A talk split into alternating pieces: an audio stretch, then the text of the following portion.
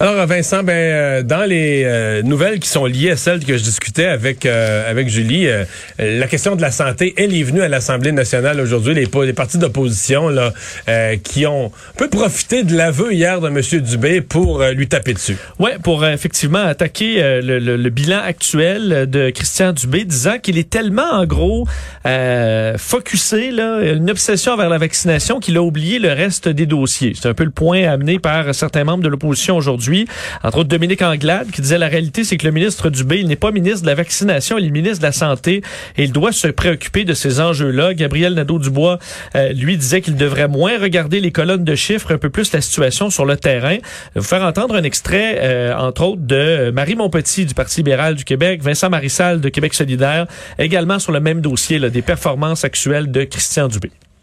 Des fois, ça prend des décisions difficiles. On va offrir des services de qualité sécuritaire autant à nos employés qu'aux patients. Il n'y a rien de mieux que d'être capable de les avertir d'avance que c'est une solution temporaire pendant qu'on trouve des solutions à ajouter le personnel. Il faut être sacrément déconnecté du terrain pour aller dire quelque chose comme ça sur le terrain. Ça fait des semaines ça fait des mois qu'il y a eu je ne sais plus combien de sit-ins d'infirmières qu'elles nous disent que l'élastique est en train de péter. Quand la CAQ avait promis de réduire l'attente dans les urgences, c'était certainement pas une promesse de les fermer, ces urgences-là. Pendant que le réseau s'écroule, le gouvernement abdique. Est-ce qu'on doit comprendre que pour pallier son manque de leadership, la solution miracle du gouvernement pour sauver le système de santé, c'est de diminuer le service aux Québécois? C'est ça le plan? Le ministre, hier, a avoué son échec. Il a baissé les bras. Est-ce qu'il peut se reprendre puis nous dire c'est quoi son plan? il y a un cancer dans le réseau de la santé, tout le monde le sait, ça s'appelle le TSO. C'est pas une fatalité, là. C'est devenu un mode de gestion. Vous avez entendu également Joël Arsenault du Parti québécois au milieu. Mais euh, les, partis d'opposition euh, sur le temps supplémentaire obligatoire, ils ont pas tant de solutions. Parce que quand on le dit simplement comme ça, une des façons d'éviter le temps supplémentaire obligatoire, c'est des ruptures de service. C'est de dire, OK, l'infirmière, elle a fait son 8 heures. Son 8 heures. Il y a personne qui arrive pour le prochain quart de travail, il n'y en a pas. On laisse les patients à eux-mêmes. Ben oui, livrés à eux-mêmes dans On laisse les patients tout seuls. Quand ils vont sonner, euh, il y a, personne, qui, va arriver. Euh, bon, ben là, on va dire, ben non, ben non, ben non, c'est pas ça qu'on veut, mais c'est pas ça qu'on veut. C'est quoi? Ben on a, c'est tu t'en parlais hier, là, dire, on, a un sacré problème là, dans le milieu de la santé, puis on, on, est en train de se rendre compte de, hmm. de, de l'ampleur de ce problème-là qui va pas se régler. Parce que le, parallèle que certains font, tu mettons, le François Legault ce matin a dit, ah, je vais tout essayer, puis tout ça. Puis, le parallèle qu'on a, c'est les préposés bénéficiaires. Où là, on a fait vraiment là, euh, ce que j'appelle un coup de jarnac. Formation en accéléré. On on peut pas faire ça pour les infirmières, parce qu'on peut pas former une infirmière en trois mois. Mais mon point où je vais arriver, c'est c'est pas le, on l'a fait pour les, les bénéficiaires, mais comme c'était des gens avec une moindre formation, on a pu le faire dans un court laps de temps. C'est bien passé le recrutement. C'est bien passé la formation. Vincent, est-ce que ça s'est bien passé, l'insertion au travail, l'accueil par les syndiqués en place et les syndicats de ces gens-là, ils se sont fait appeler euh, les, les, préposés à Legault, ils se sont fait écœurer, il y en a qui ont fait des dépressions, qui pleuraient en rentrant du travail parce que dans les milieux de travail, ils ont été accueillis, il y était le renfort qui arrivait, puis ceux qui se plaignaient le mois d'avant, là, ceux qui se plaignaient le mois d'avant, on manque de ressources, on manque de bras, amenez-nous du monde, on a trop d'ouvrages. Ben là, non, là, les nouveaux arrivants en renfort, là, ben ils les écœuraient, puis ils les bavaient, puis ils leur faisaient leur maudite mentalité syndicale. Oui, j'en connais moi personnellement qui et ça ça prend une tête de cochon pour être un, nouveau préposé aux bénéficiaires puis arriver puis dire non, moi je vais faire améliorer les choses. Fait que là si on appelle du renfort, par exemple des infirmières retraitées, Qu'est-ce qu'ils vont vivre? Est-ce qu'ils vont vivre la jalousie des autres? Ah ben là, le go leur redonner des conditions.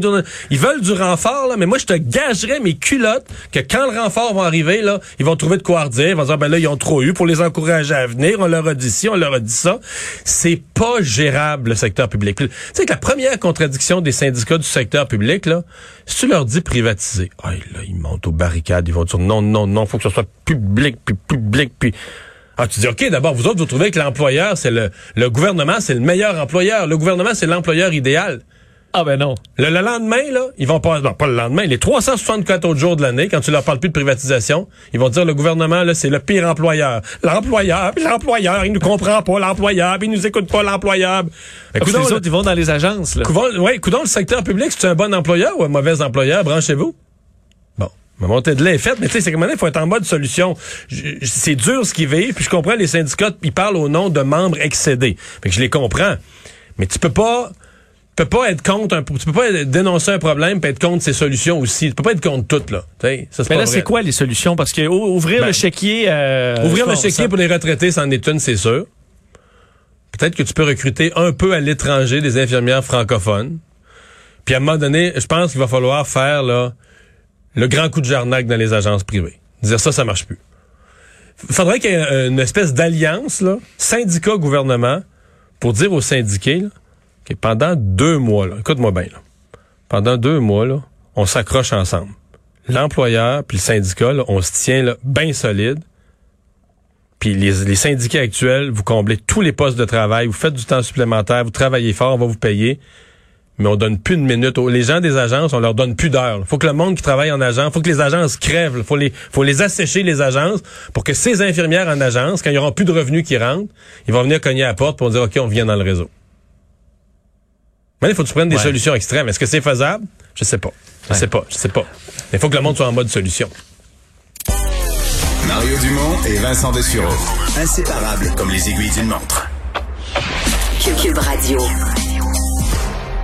Vous avez sans doute vu ce matin dans le journal ce sondage léger sur les perceptions à l'endroit du euh, de rire, les perceptions à l'endroit de cette question posée dans le débat euh, en anglais euh, pour lequel et, et j'ai écrit ce matin là-dessus il y a des gens qui disent moi t'as attendu longtemps après. Sincèrement j'ai attendu longtemps après parce que je ne voulais pas que ma colère d'aucune façon sincère, euh, parce que j'étais choqué le soir du débat, mais je voulais laisser retomber la poussière pour dire que qu'est-ce qui en reste, qu'est-ce qui est arrivé. Mais bon, le fait est qu'au Québec, la population est outrée qu'une telle question ait été posée. Dans le reste du Canada, les gens trouvent ça bien correct. Bon, peut-être peut-être une double raison, parce que c'est en bonne partie ce qu'ils pensent du Québec. Et c'est vraiment une différence. C'est 70-30. Ah ouais, ouais, ouais, Donc, ouais, C'est des chiffres... c'est deux- t'es sur deux euh, se planètes. ressemblent pas, ouais. T'es sur deux planètes. Euh, mais euh, ben c'est ça. Peut-être aussi parce que, par exemple, au Canada anglais, on dit ben non, le français est pas menacé. Mais si le français est pas menacé, t'as pas besoin d'une loi pour le protéger. C'est sûr que toute loi pour le protéger devient euh, une. euh, Ouais, une- ils ont pas le même sentiment d'urgence. non, non, non. Le français n'est pas menacé du tout. Mais c'est sûr que c'est un anglophone qui vient à Montréal. Euh, il me semble que tu dois sentir quand. Sais pas, un anglophone. ben, Je pense que nous, qui sommes jamais venu au Québec, mais il me semble qu'un anglophone du reste du Canada qui vient à Montréal, puis qui se pose la question est-ce que. Est-ce que ça se passe tout en français? Ben, il me semble qu'il doit se dire non. Moi, j'ai vécu en anglais. Maintenant, tu viens passer une semaine à Montréal, t'es un anglophone. J'ai entendu des bonjours avant le hype, après ça, ça y allait en anglais. Après ça, là. ça y allait en anglais, là. La différence avec Toronto est folklorique, un petit peu dans l'affichage, puis tout ça, mais sinon, tout le monde parle anglais. là. Puis si tu t'en viens pas trop vers l'est à Montréal, si tu restes à l'ouest de la rue Saint-Laurent, là, peut-être tu t'en rendras même pas compte que tu es dans un endroit qui est supposément francophone.